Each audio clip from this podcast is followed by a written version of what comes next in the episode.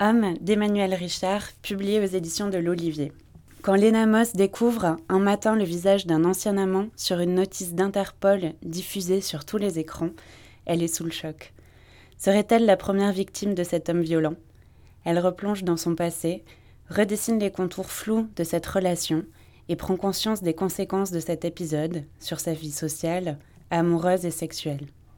Emmanuel Richard ausculte ici le principe de masculinité en décortiquant les rapports hommes-femmes avec beaucoup de finesse.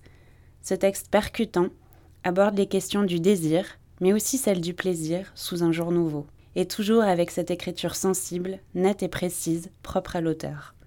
Sous aucun doute, Homme est un des grands romans de cette rentrée littéraire.